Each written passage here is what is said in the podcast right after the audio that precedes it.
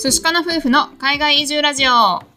こんにちは。海外に興味があったけど一人で行動できなかった元 OL カンナと。元ブラック企業勤務 TOEIC 275点だった淳が夫婦で同時に仕事を辞めて海外移住。オーストラリア9年目の現在は愛犬のココと3人でグレートバリアリーフのある小さな町で暮らしています。このチャンネルでは夫婦って楽しい行動やチャレンジすることの大切さ好きな人と自分らしく自由に生きるをテーマに聞いてくださる方に勇気と元気を与えられるような配信を目指しています。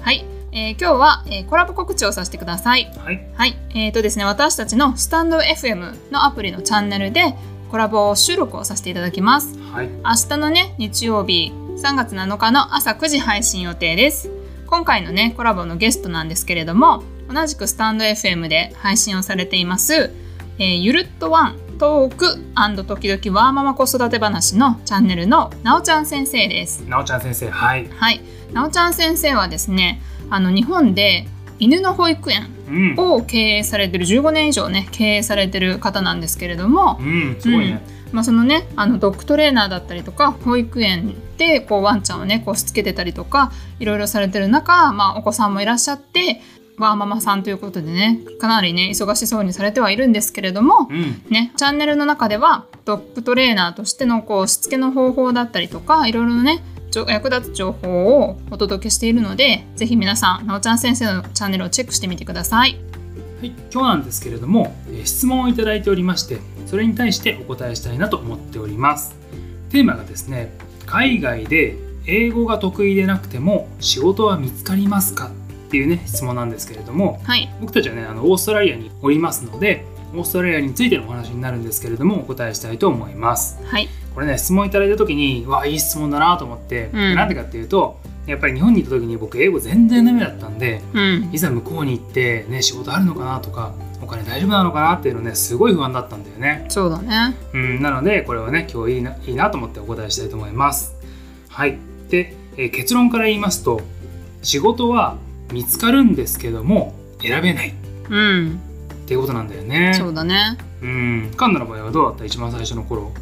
そうだね。私たちはワーホリでオーストラリアに来た時に最初語学学校に行ってその語学学校が終了した4ヶ月後に仕事をしたんだけど、うん。その時にねやっぱり仕事探しにすごい苦労しました。ね大変だったね。っていうのもやっぱり履歴書作りからすごい大変だったしでねいろいろとお店を回ったりとかして履歴書配ってで面接受けたりとかトライアルしたりとかしたんですけどうん。やっぱりあのなかなかうまく決まらなくて、まあ、結果ね決まったのが日本人経営の日本食のレストランうん。だったんだよね。うん。うん、なんかねワーホリの時に結構言われてたのがローカルジョブっていうのがあって、まあ、要はねオーストラリア人が経営してたりとか、まあ、同僚とか職場の人がオーストラリア人とかローカルジョブっていうのがみんなの憧れみたいになってた時があったんだよね。うんそうだうねん、でもやっぱりこう英語でコミュニケーション取れないとやっぱりなかなかそこで仕事をするのは難しいと、うん、いうふうに感じました。うんそうだね。大変だったよね。うん、で僕の方なんですけれども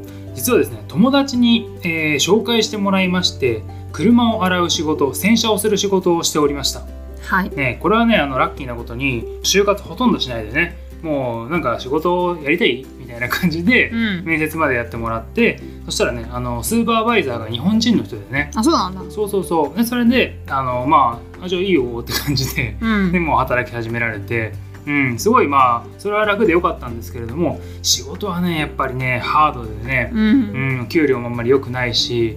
うんあのまあ、本当にねそこで働き始めたのもいろいろこうアプライはしてたんですけども仕事は探してたんですけどもやっぱりね仕事がねなかなか選べなくてうんでそれでね働いたっていうのが結果だったので、うん、やっぱりね一番最初英語ができなかった時は大変だったなって思うよね。そうだね。うん、でねあの思うのが英語がやっぱり使えないっていうことはつまり英語なしでできる仕事もしくは僕たちは日本語が喋れますので日本語でこなせる仕事、うん、ね、これのどちらかにやっぱりねなってしまうと思うんだよね。なので英語がまだできない時に選べる仕事としては例えば日系の会社の仕事、うん。ねよくあるのが日本食レストラン。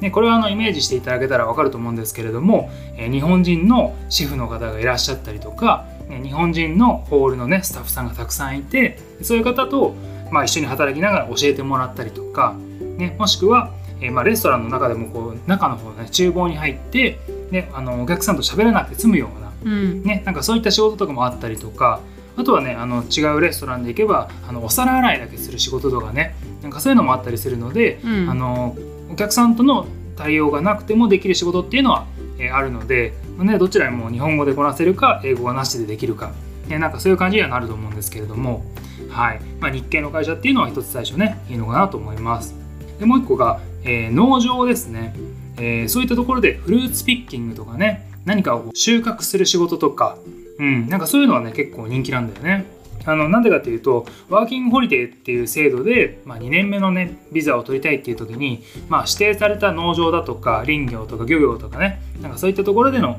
就労期間っていうのが必要でそれでね、まあ、いっぱい働く方が多いんですけれどもそういった方はね一日中その農場で収穫作業をずっとするだけとかなのでうん。英語がね得意でなくてもできる仕事なんですよね。なので、まあ、日本語の情報サイトとか見てるとその農場で、えー人を募集してるよっていうのを日本語でねこう投稿して人を探してるっていうのもあるのでそういう仕事もね最初あるのかなと思います。でもう一つだけ紹介したいのが、えーご自身の技術を使って、えー仕事を得るっていうねなんかそういうパターンもあるんだよね。うん。例えばですけれども、まあ、あの技術職の方、えー何かがこう作れるだとか例えば僕が知ってるのは歯科技講師さんとか、うん。ね、日本の歯科技講師さんの経験者って結構技術が高いらしくて、ね、あの英語は本当にベーシックなレベルでも必要とされてすごい働いてたりとか。うん。あとよく聞くのが美容師さんですね、うん。うん、やっぱりね日本人の方日本の美容師さんに切ってもらいたいっていう方が多くて大都市に行くといつでもこう美容師さんをね探していたりとかっていうことを聞くのでそういったこう手に職を持っている方っていうのはね仕事があるんじゃないのかなと思います。はいね、っていう感じでこういくつかねあの日本語ができればできる仕事もしくは英語がなくても、えーこなせる仕事みたいのをご紹介したんですけれども、ね、これはもうね本当にいろんな方のいろんなパターンがあって、うん。ご自身のねそのコネとか、ね、ビザとかなんかいろんな条件によってできる仕事っていうのがあったりするので本当にね探すといろいろこうあると思うのでその時にねもしお知り合いの方が元気にいらっしゃったら、ね、そういう方にこうコンタクトしてみてお話を聞くとかね、うん、逆にもう今なんか「えなんか仕事ないの?」って聞いたら「あ今これあるよ」みたいなね、うんそういうのもあると思うので、うん、積極的にコンタクトを取ってみると一ついいかなとは思います。はい、あとはですね、えー資格ですとか経験こういったものをオーストラリアで、えー得ている場合にはそういったものも強く就活ですとか仕事を探す時にはえー有利に働きますのでたまにね日本の資格を活かせる場合もあるんですけれども、うん活かせないケースもね結構多いのでね私は資格持ってるから国家資格があるからって言ってもこうトランスファーできない場合があるのでそれはね注意が必要かなと思います。まあ、看護師とかね保育士さんとかそうなんですけれども、こっちにもね独自の資格はあるのである程度のね規定を満たさないとそういうのはできないよね。うん、そうだね。はい、ということなんで、あのまあ、ビザですとか資格、えー経験、あとはコネですね。で、それが全て英語っていうベースの上にね、成り立ってるっていうのがあったりするので、まずはですね、まだ来るまでにはね、時間があると思いますので、今のうちね、こう英語を一生懸命やっていただいて、うん。ね、それでいざこうねあの準備をおしてオーストラリアもしくはご自身の行かれたい国に行かれる時にはですねなるべくねご自身がたくさんの選択肢をこう選べるように、ね、あの今からやっておいていただけると、えーご自身がねあの後々助かるんじゃないかと思いますので、はい、まずはね何はともあれ英語を頑張るという頑張っていただければと思います。はい、ということで今日はえーオーストラリアで英語が得意でなくても仕事は見つかるかという質問に対してお答えいたしました、えー参考になれば嬉しいです、えー私たち寿司かな夫婦では Twitter、Instagram やっております。よろしければフォローの方お願いいたします。また質問箱設置しておりますのでよろしければご意見ご感想ご質問送っていただけると嬉しいです。はい。では最後まで聞いてくださってありがとうございました。また明日お会いしましょう。明日は晴れかな？寿司かな？バイバイ